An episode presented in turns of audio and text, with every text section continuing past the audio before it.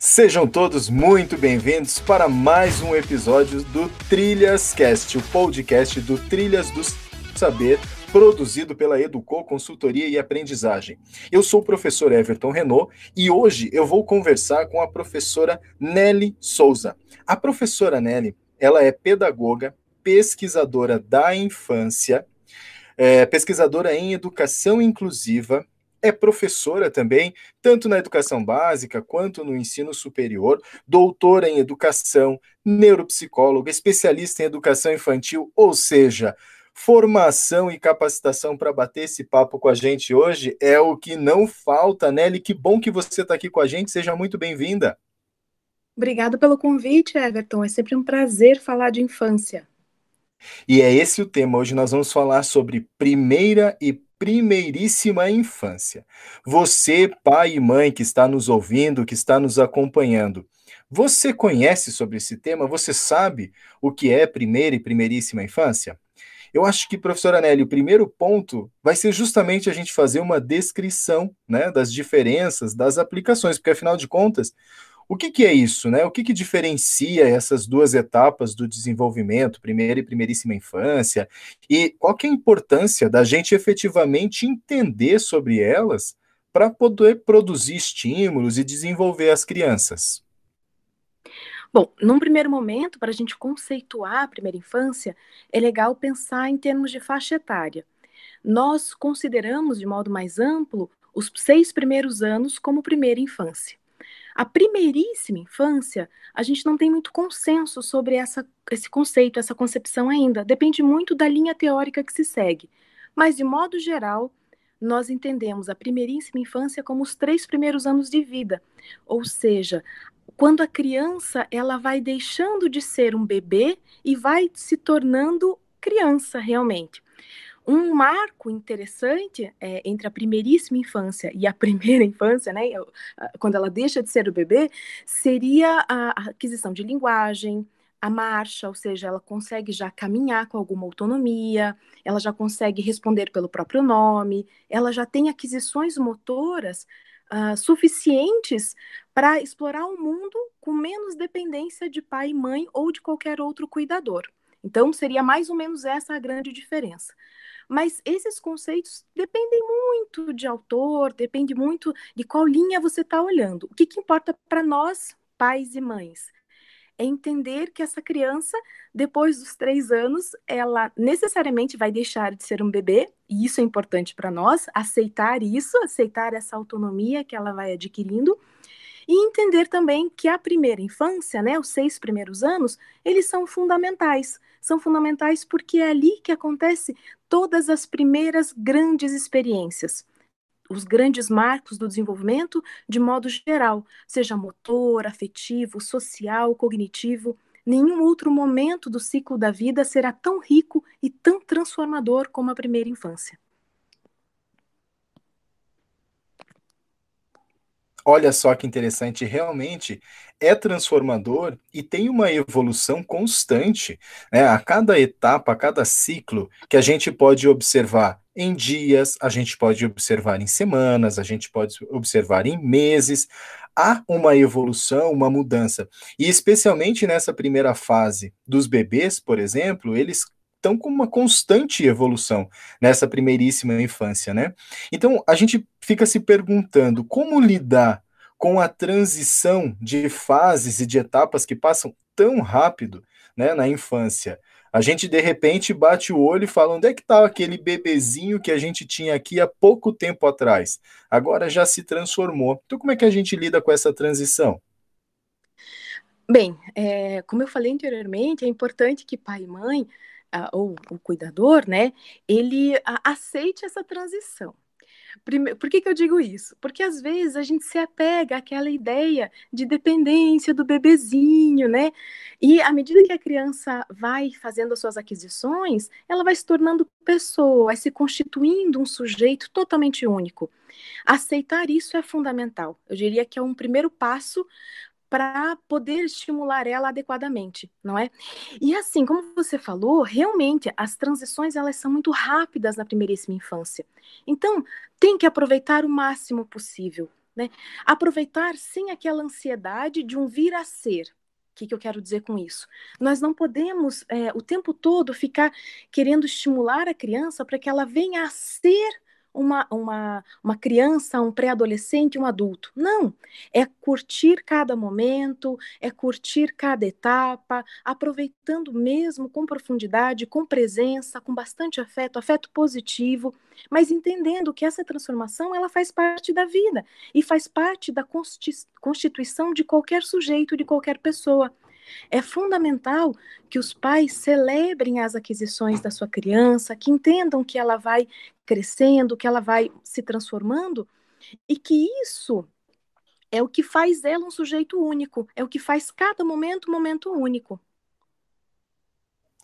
E a gente precisa aproveitar esses momentos únicos e, ao mesmo tempo, é, está conectado né, com esses momentos, conectado com os nossos filhos, com as crianças que convivem com a gente. E como que a gente faz? Né? Quais são as atitudes? Como é que a gente lida com isso para se conectar com as crianças?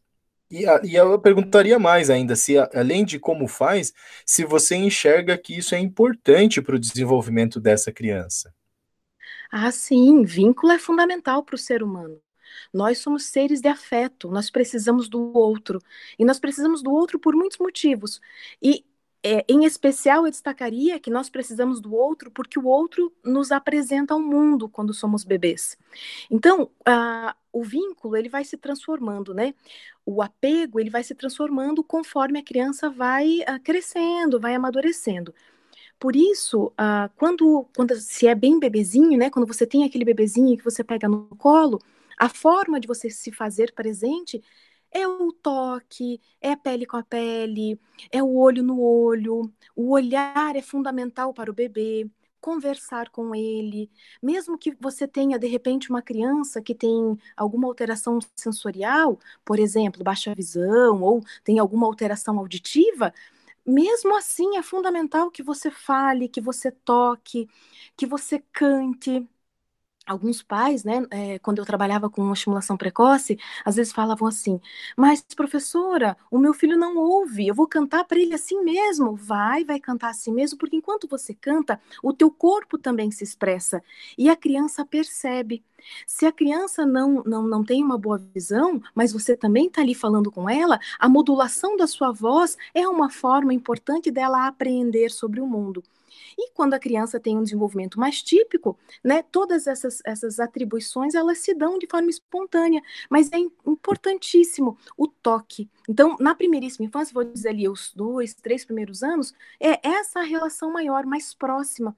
A partir do momento que a criança é, desenvolve a marcha e começa a andar, aí a gente brinca que não é mais nossa, né? Porque ela, é difícil ela querer vir para o colo com tanta, é, com tanta facilidade como antes.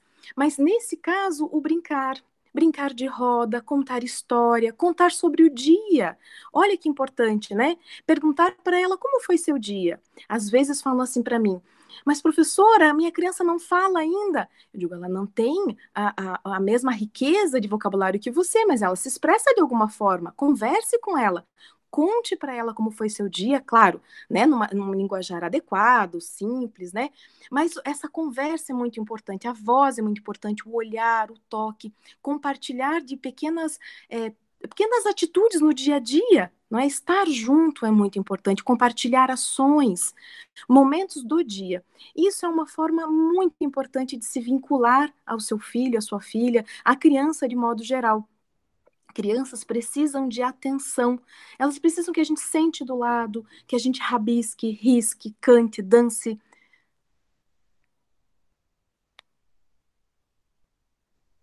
E são atitudes tão simples do nosso dia a dia, né? O que importa é que a gente consiga dispor deste momento e desse tempo com essa consciência da importância. Às vezes, puxa vida, é, só consigo sentar do lado do meu filho para rabiscar, como você falou, para puxar um brinquedo ou outra coisa, e às vezes há uma preocupação de será que eu não devia estar usando um brinquedo mega pedagógico, todo voltado para o desenvolvimento e etc e tal, e você acabou de falar de atitudes que estão sob o nosso domínio, do nosso corpo, da nossa voz, do nosso toque. Simples. Isso. É, é, eu falo que a vida ela é pedagógica, Everton. Toda a vida compartilhada é profundamente pedagógica e terapêutica. Perfeito conceito. É o cotidiano, é o cotidiano. Hoje, nós, é, pela pandemia, né, muitos, muitas famílias elas estão mais próximas, mas quando estamos no nosso tempo comum, né, sem essa, essa, essa, esse momento atípico que estamos vivendo, é, é, esperado que a vida contemporânea ela traga, né, um pouco de, de, de uh, atribulações, um, o, o tempo fica mais escasso, mas eu sempre comentei com os meus pais, e eu mesma procuro fazer, é, o tempo de estar junto é de estar junto. Partilhar a vida é fundamental.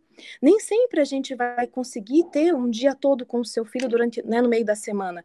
Mas aquele momento em que você chega e você olha para o seu filho e diz: Boa noite, tudo bem? Como foi seu dia? Vamos sentar aqui um pouquinho, me ajude a fazer o seu pão, me ajude a, a pôr a mesa. São, são momentos que no cotidiano eles são pedagógicos. Quando a criança é muito pequena, os pais às vezes ficam muito preocupados em estimular, como você falou, né, procurar um, um brinquedo que seja mega estimulador, mas a vida por si só, quando ela é bem vivida, quando ela é vivida com profundidade, com delicadeza, ela já é complexa, ela já é bonita e ela já é pedagógica. Ela já, já estimula né, valores, sentidos, significados que vão ser fundamentais para a vida. E isso faz a gente trazer a formação das chamadas memórias afetivas, não é isso? É um tempo de qualidade com a criança, né, que permite com que eles tenham tantas lições e criem essa memória afetiva. Fala mais um pouquinho para a gente sobre isso. É, eu comecei falando ainda há pouco que nós somos seres de afeto. É, nós precisamos do afeto. Sem o afeto, nosso desenvolvimento ele definha em algum, em algum nível. Em, alguma, em algum momento falha. Algumas peças não se encaixam, não é? Então o afeto ele é fundamental. Ele é fundamental para que eu tenha pulsão de vida, para que eu queira levantar cedo, para que eu queira é, fazer as coisas no dia a dia. Para a criança não é diferente. A criança, como todo e qualquer ser vivo, ele também é um ser de afeto. E, e é importante na primeira infância entender que nós estamos dando significado para esse afeto. Nós estamos é, norteando uh, parâmetros de afeto para a vida. Ou seja, o adulto ele é um modelo, um modelo social, um modelo moral, um modelo de afeto. Então, é fundamental entender esse aspecto primeiramente.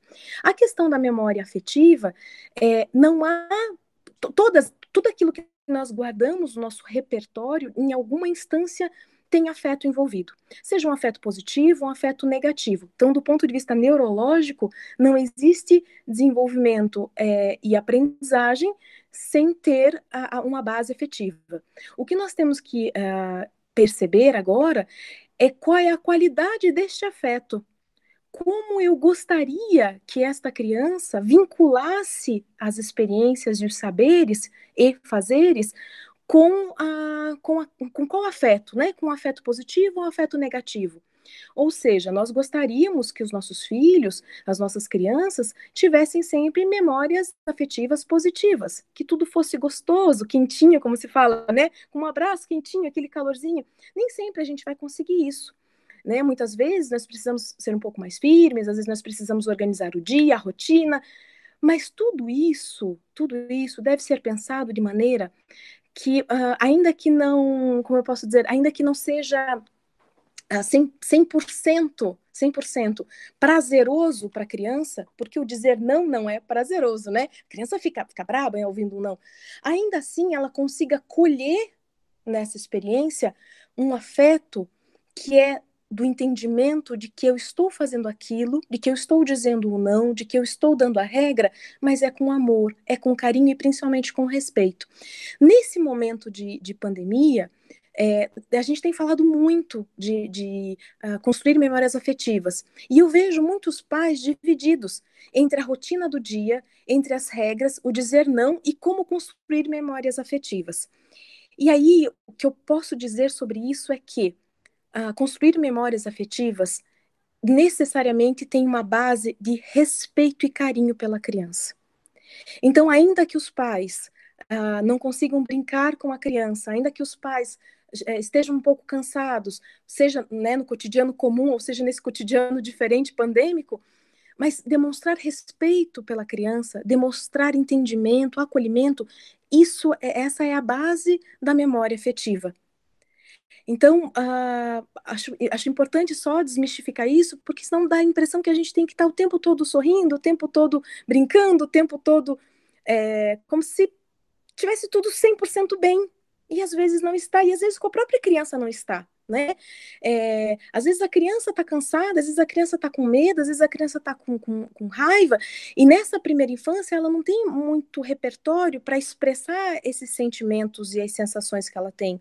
E aí, como é que eu construo memória efetiva? Mostrando respeito, acolhendo essa situação, mostrando para ela que eu consigo compreender o que ela está passando. Eu consigo compreender o seu sentimento de tristeza, eu consigo entender o seu estado de raiva, e eu consigo principalmente canalizar isso de alguma forma, sem simplesmente dizer, cai a boca, fique quieto, não incomode, isso vai passar. Então, a memória afetiva ela, ela, ela, é, ela é importante, mas ela é importante porque a base dela é o respeito à criança e à condição da criança enquanto sujeito. Perfeitíssimo. Chega a dar um arrepio em pensar nessa capacidade que nós temos e podemos usar de acolher de uma forma amorosa e respeitosa a criança e não só viver nessa suposta alegria constante, né, com tudo bem, é, é, que é um pouco ilusório, inclusive. E isso que você está falando gera, de certa forma, uma autonomia para a criança, tanto emocional, quanto quando você fala sobre as rotinas, sobre envolver a criança em pequenas tarefas, um tornar capaz, porque às vezes se imagina que na primeiríssima, na primeira infância, não tem como educar uma criança autônoma, por exemplo, isso ficaria para depois. E um pouco do que você trouxe já dá pistas de que isso é possível. Então, como é que funciona essa estimulação para a autonomia? Bom, primeiro, é, os, os pais, os cuidadores, devem entender que aquela criança ela é um sujeito, ou seja, ela, ela vai um, ela vai expressar saberes, ela vai expressar quereres, né, de acordo com o tamanho dela, de acordo com o repertório dela. Então, esse é um aspecto importante.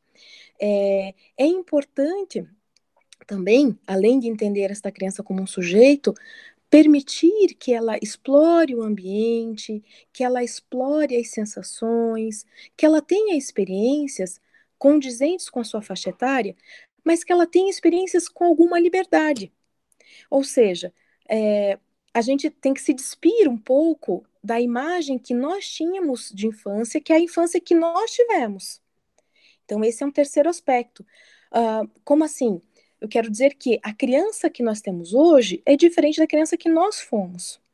Então, se eu, quando era criança, quando tinha dois, três anos e queria comer sozinha, minha mãe não deixava porque ia fazer sujeira na casa, hoje talvez fosse interessante, fosse importante, por quê? Porque é uma maneira da criança experimentar o ambiente, e na medida que ela experimenta o ambiente, ela também constrói a si mesma. Ela também constrói a sua relação com o seu próprio corpo, ela também constrói a sua imagem de si mesma, a sua autopercepção, bem como fortalece o vínculo de confiança com o seu cuidador, que seja pai, mãe, babá, seja a professora na escola, como assim? Na medida em que ela vai comendo e ela percebe que ela é capaz de pegar do jeito dela aquela colher e levar à boca, ela está experimentando o mundo. Olha quanta riqueza nós temos ali.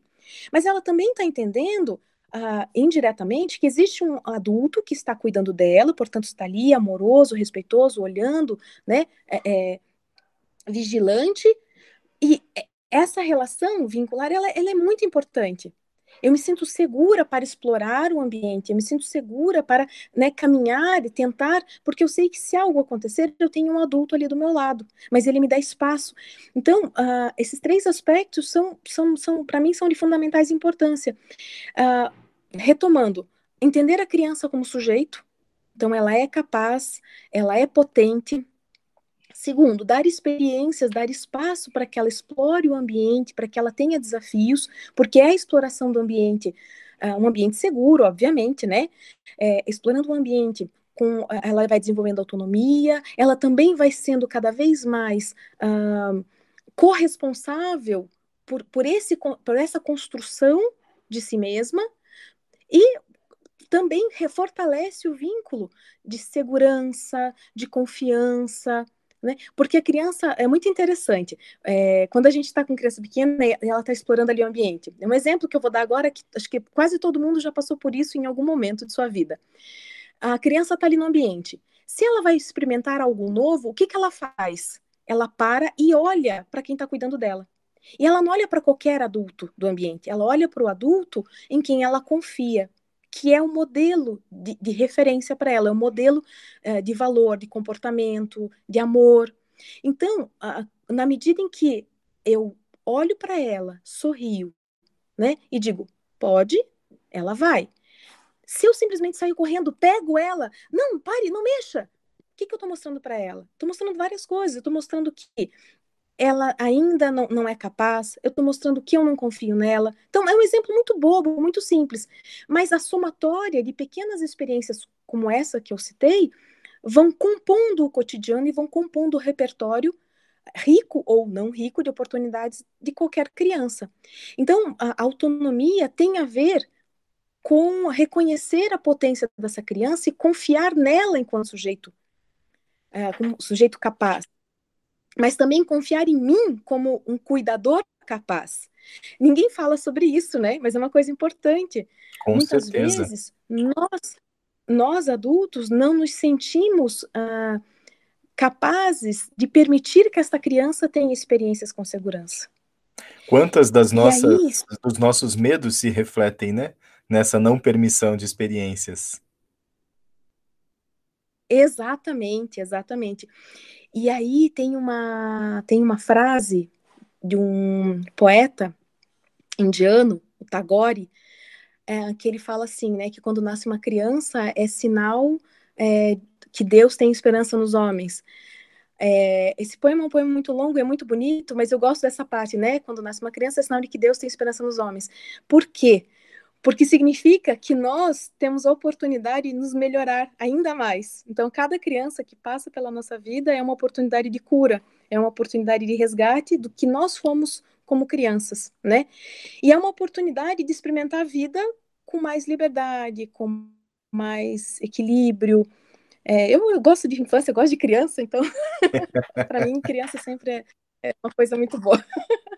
E é mesmo. Mas e aí... acredito que vai por E aí, quando vem essa proposta de experimentar o mundo, é, tanto a criança quanto o pai, quando vem essa liberdade, quando vem essa situação, você até citou ali nos, em alguns momentos a escola como esse o lugar onde tem os adultos que estão cuidando e intermediando, estimulando o desenvolvimento mas muitas vezes surge um medo, né? Uma pergunta até dos pais assim: eu vou me separar do meu filho, primeiríssima infância, bebê, seis, oito meses, dez, dez meses, um ano, e ai, parece que eu sou menos capaz de ser pai, de ser mãe, há uma cobrança, há uma dor, há uma tristeza nessa separação na hora de deixar o meu filho na escola, na educação infantil. É, como é que a gente supera, se é possível, essa, é, essa preocupação dessa separação da criança nesse momento? Bom, é, é fato que quando você entrega seu filho para um terceiro, né? Mesmo que você confie nesse terceiro, essa separação, se ela não foi trabalhada anteriormente, ela vai se transformar numa dor, ela vai se transformar né, num, num sentimento de perda. Mas tudo isso pode ser superado e deve ser superado com o tempo. Então, uh, inicialmente, eu posso dizer que isso é natural, né? Você uh, fi ficou bastante tempo com seu filho em casa, pensando ali quatro meses, seis meses, né? Aí você fez um vínculo com essa criança, você vai entregar ela lá na escola, você conhece, mas não conhece com profundidade, então é natural que isso aconteça. Contudo, nós sempre orientamos pais e mães que uh, trabalhem, né? Se trabalhem como adultos, também competentes, também com repertório, se trabalhem antes pensem a respeito, conheçam o espaço e principalmente confiem no espaço. Porque a criança, ela ainda está num estado em que ela está muito sensível às condições emocionais de pai e mãe, principalmente de mãe. Então, se a mãe demonstra muito desequilíbrio, a criança ela vai apreender esse, esse desequilíbrio e ela não vai entender muito bem o que está acontecendo. Então, é prejudicial para a mãe, né, esse estado, mas principalmente para a criança. E veja, daí é uma bola de neve, né? Um alimenta o estado de desequilíbrio do outro. Um aspecto importante nessa, nessa relação é a confiança penso que antes de você uh, levar a criança para um, um, uma instituição, é fundamental conhecer, conversar, conhecer o projeto político-pedagógico, conversar com a educadora, a professora que ficará com a sua criança, conhecer o espaço, uh, entender um pouco qual é a filosofia de trabalho daquela instituição, trabalhar a si mesma a respeito. Uma coisa que eu sempre sugiro para as famílias é que desenvolvam uma rotina algum tempo antes de levar a criança, realmente inserir a criança na instituição. Então, um mês antes, mais ou menos, começa a mudar a rotina, começa a fazer de tal forma que você já seja capaz também de se organizar e a criança se organizar uh, né, nesse novo espaço, nesse novo local, levar a criança lá com antecedência também, para que não seja aquele, aquele susto, não é? Levar uns dias antes. Então, a, a, com criança pequena, ali, né, com criança de, um, de, de seis meses, sete meses, um ano, dois anos, três anos, eu penso que tudo é uma questão de planejamento, né, de você pensar antes e pensar com calma, entendendo que é, não é saudável. É, é, bom que a criança fique conosco o máximo de tempo possível, mas não é saudável também não compartilhar o cuidado da criança com mais ninguém. A criança, é, ela precisa de diferentes contextos de desenvolvimento, ela precisa de diferentes estímulos, diferentes afetos. Então, uh, nesse caso, né, os pais eles devem uh, pensar, sabe, pensar com carinho, pensar com cuidado antes de fazer realmente a inserção da criança na escola, na pré-escola. Acho que se preparar é fundamental. Sem dúvida, e passa pelo conhecimento, como você falou, de construir uma relação com essa instituição, né? passa também por construir uma confiança, e eu acredito que existe um, um ponto muito importante nesse estágio de conhecer a instituição, que seja identificar os valores pelos quais essa instituição trabalha, para ver se há uma coerência entre os valores buscados pela família, né? Porque também a instituição e a família, como parceiras na educação dessa criança, precisam compactuar dos mesmos valores. Perfeitamente. Às vezes, uh, algumas famílias, né, uh, alunos, alunas me perguntavam: é, como que eu faço para escolher uma boa escola? E aí, sempre a resposta foi: pense que você vai conviver com os valores, os princípios, a rotina dessa instituição. Pense que você vai. Uh, desculpe, deixar a sua criança num espaço e que você deve confiar nesse espaço. Desculpe, Everton. Tá tudo e... bem aqui, bem tranquilo. Momento de tomar um copo d'água, enquanto eu, você toma um ar aí para para ajustar. A gente está aqui só para compartilhar para quem está nos ouvindo é aquela regra que a gente sempre diz que existe Murphy, né? A lei de Murphy aqui é implacável, porque é no momento que você está falando que engasga, que seca a boca, no momento que a gente está gravando, só desde o começo desse podcast até agora, deve ter passado cinco vezes avião aqui onde eu estou. é tudo para ficar mais emocionante, né? Mas a gente falava da convivência com os Ai, valores. Desculpe, ela tosse. Isso, isso. É, e, e assim, eu sempre, sempre comentei, eu acho que isso é importante. Você uh, é, não, não é necessariamente só o tipo de pedagogia que a escola promove. Então, como assim, né? Se é uma pedagogia mais tradicional, se é uma pedagogia Waldorf, não é Waldorf, não é só isso. Mas principalmente é fundamental que o que a escola faz, os valores que a escola prega, sejam uh, coerentes com aquilo que a família entende como importante para sua criança. Porque a escola é um complemento de desenvolvimento. A escola é um complemento dos valores que são trabalhados em casa. E quando a gente não tem essa, essa complementação, vai ter uh, algum sabor no meio do caminho, vai haver algum atrito. Então, penso que não é só a questão uh, teórica da escola, né? Mas é entender como aquilo é viabilizado no dia a dia, no cotidiano da criança. Porque, queira ou não, a criança vai passar quatro horas, seis horas, em alguns casos até sete horas dentro da, né, da, da instituição. Então, ela vai trazer bastante repertório para casa. E é fundamental que a gente esteja junto, família, escola, esteja junto realmente afinado. É claro que no percurso, em algum momento, ah, haverá né, questões que de repente destoam um pouco daquilo que nós estamos acostumados como família, ou destoam um pouco daquilo que estamos acostumados como educadores, mas é natural das relações. O importante é entendermos que a, a, a, você precisa confiar na instituição, você precisa é, acolher o trabalho da, do professor, da professora com a sua criança. Você deve confiar, né? A família deve construir um vínculo de confiança. E a escola também, né? É uma relação bidirecional de ambas partes. E com certeza tem também a importância, como você falou, das relações para a sociabilidade das nossas crianças. Né? Você cita ali na sua frase anteriormente que é importante que uma outra pessoa também faça parte desse cuidado, porque é importante para esse processo de sociabilidade, de formação da criança. É, quais são os elementos que você considera assim os, os preponderantes para a construção dessa sociabilidade?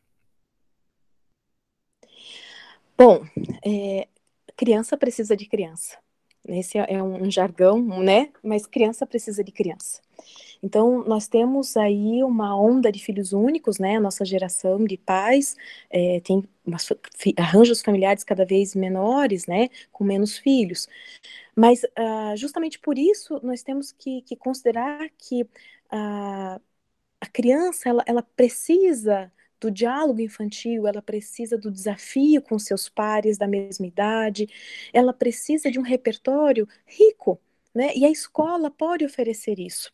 Às vezes nós moramos né, em espaços que têm poucas crianças, que não têm a oportunidade de brincar na rua por conta da violência, do trânsito, né? Os arranjos familiares eles estão se organizando em núcleos, então eu tenho aqui a minha família em Curitiba e não tenho nenhum parente próximo, ou seja, a criança ela não tem a oportunidade de conviver com primos, e a escola ela acaba de certa forma abarcando essas novas necessidades dessa dessa família, né, atual, desses arranjos atuais. Então, a, a escola ela, ela é um espaço sim né, de, de, conhecimento, de cultura, mas é um espaço de infância. E aí tem uma, uma percepção, quando a gente estuda a infância, que a gente sempre fala que é assim: não é o fato de ser criança que ela está vivendo a sua infância, de fato. Então, ser criança não significa ter infância. Né? É, uma, é uma frase que a gente ouve de forma recorrente é, dentro né, de, de, desse espaço de pesquisa sobre a infância e a criança. E isso eu trago muito para dentro da escola, por quê? Porque não é só o fato dela estar na escola que ela está vivendo a infância. Por isso que é importante conhecer a escola. Por isso que é importante um trabalho educacional com qualidade. Por quê? A escola, ela é, um, é o espaço mais rico que nós temos na infância, porque é um espaço seguro, é um espaço que uh, conjuga educação com cuidado, com afeto, com socialização, com cultura, né? É, é uma, nossa, é uma quantidade de elementos ali que vão compondo a riqueza uh, desse período tão importante que é os primeiros anos de vida. E aí, a, a estar na escola não é só para construir currículo, não é só para a criança aprender inglês, não é só para a criança uh, ser o melhor no karatê, no judô, no balé, não é só para isso. Não é só para ela ter uma nota ao final né, do, do período ou ter um relatório ao final do período. Não é para competir entre crianças a criança vai para a escola para entrar em contato com cultura, ela vai para a escola para entrar em contato com suas possibilidades, também para fazer amigos, também para ter desafios, para ser desafiada, não é? Ela vai para ter o máximo de qualidade na sua infância. Então, às vezes, principalmente na educação infantil, eu vejo algumas famílias confusas, né? Achando que a criança vai só para brincar. Como assim? Tá lá a tarde toda só brincando, Everton. Como é que pode? Né? E aí a gente explica para eles: não, só brincando não. Brincar é uma coisa complexa. É uma coisa muito complexa. Né? No brincar, existem tantas coisas que a criança aprende ali, mas principalmente no brincar, a criança aprende a ser criança. E isso já é uma coisa muito profunda, muito difícil da gente manejar, não é? Porque a, a, se ela se ela tá em casa, ela tá ali paradinha, tá sozinha. Uma vez eu estava pensando sobre a solidão da infância, né? As nossas crianças, como elas ficam sozinhas? Quanto tempo elas ficam ali sozinhas, né? Com um tablet é na mão, com um celular, né? E na escola, na escola, ela tem a oportunidade de compartilhar com seus pares da sua própria impressão da vida. Ela tem a oportunidade de experimentar o mundo, experimentar a sua potência com, a, com quem a entende, com segurança também, porque sempre vai ter um adulto ali cuidando, né, mediando, observando. Então, é, é, eu penso que a escola é um dos espaços, um dos contextos mais ricos que o homem inventou, sabe? E para a infância, uma escola bem organizada, uma escola bem pensada, ela é fundamental para a infância. Então, professora Nelly, nós tivemos um bate-papo fantástico muito gostoso, um momento de muita reflexão, que seguramente as famílias, os pais e mães que nos acompanharam aqui terão a oportunidade de fazer boas reflexões sobre o ser pai, sobre o ser mãe e o desenvolvimento das nossas crianças. Então, toda a nossa gratidão pelo seu tempo, pela sua disponibilidade. Everton, também te agradeço pela oportunidade. Falar sobre infância é muito rico, é, ainda tem muita coisa para a gente conversar, mas para finalizar a nossa conversa, eu só queria dizer para os nossos pais e mães que o importante não é ser uh, o melhor pai ou a melhor mãe uh, que você, uh, como eu posso dizer, que você idealizou, né? Mas é você ser o melhor pai e a melhor mãe para o seu filho, para a sua criança. Às vezes, a gente cria um ideal de pai e mãe, um ideal de família que não condiz com aquilo que a gente é capaz de fazer. O que, que eu quero dizer com isso? Eu quero dizer que a gente tem que ser o melhor possível para a criança real que está do nosso lado, para a criança que nos olha, que nos convida para brincar, é nesse cotidiano, é essa criança concreta, palpável, que a gente deve atender. Os nossos ideais, eles são importantes, as nossas expectativas são importantes, mas às vezes, por conta das expectativas que nós temos, que nós criamos, nós deixamos de olhar aquela criança na sua potência, no seu melhor. E queremos o tempo todo estimular e enriquecer e correr atrás de uma, né, de momentos que às vezes acabam passando, deixando por passar em branco aquele dia a dia, aquele momento de sentar junto, de olhar, de pegar na mão. Então, o importante é ser o melhor pai, a melhor mãe possível para esta criança concreta e real que está na sua frente, sem, uh, sem correr atrás, né? sem uh, criar expectativas que são irreais sobre a sua criança e sobre si como pai e mãe. Sem dúvida. Palavras belas e muito verdadeiras. Esse foi mais um episódio do Trilhas Cast, o podcast do Trilhas do Saber, desenvolvido pela Educou Consultoria e Aprendizagem. Até a próxima conversa.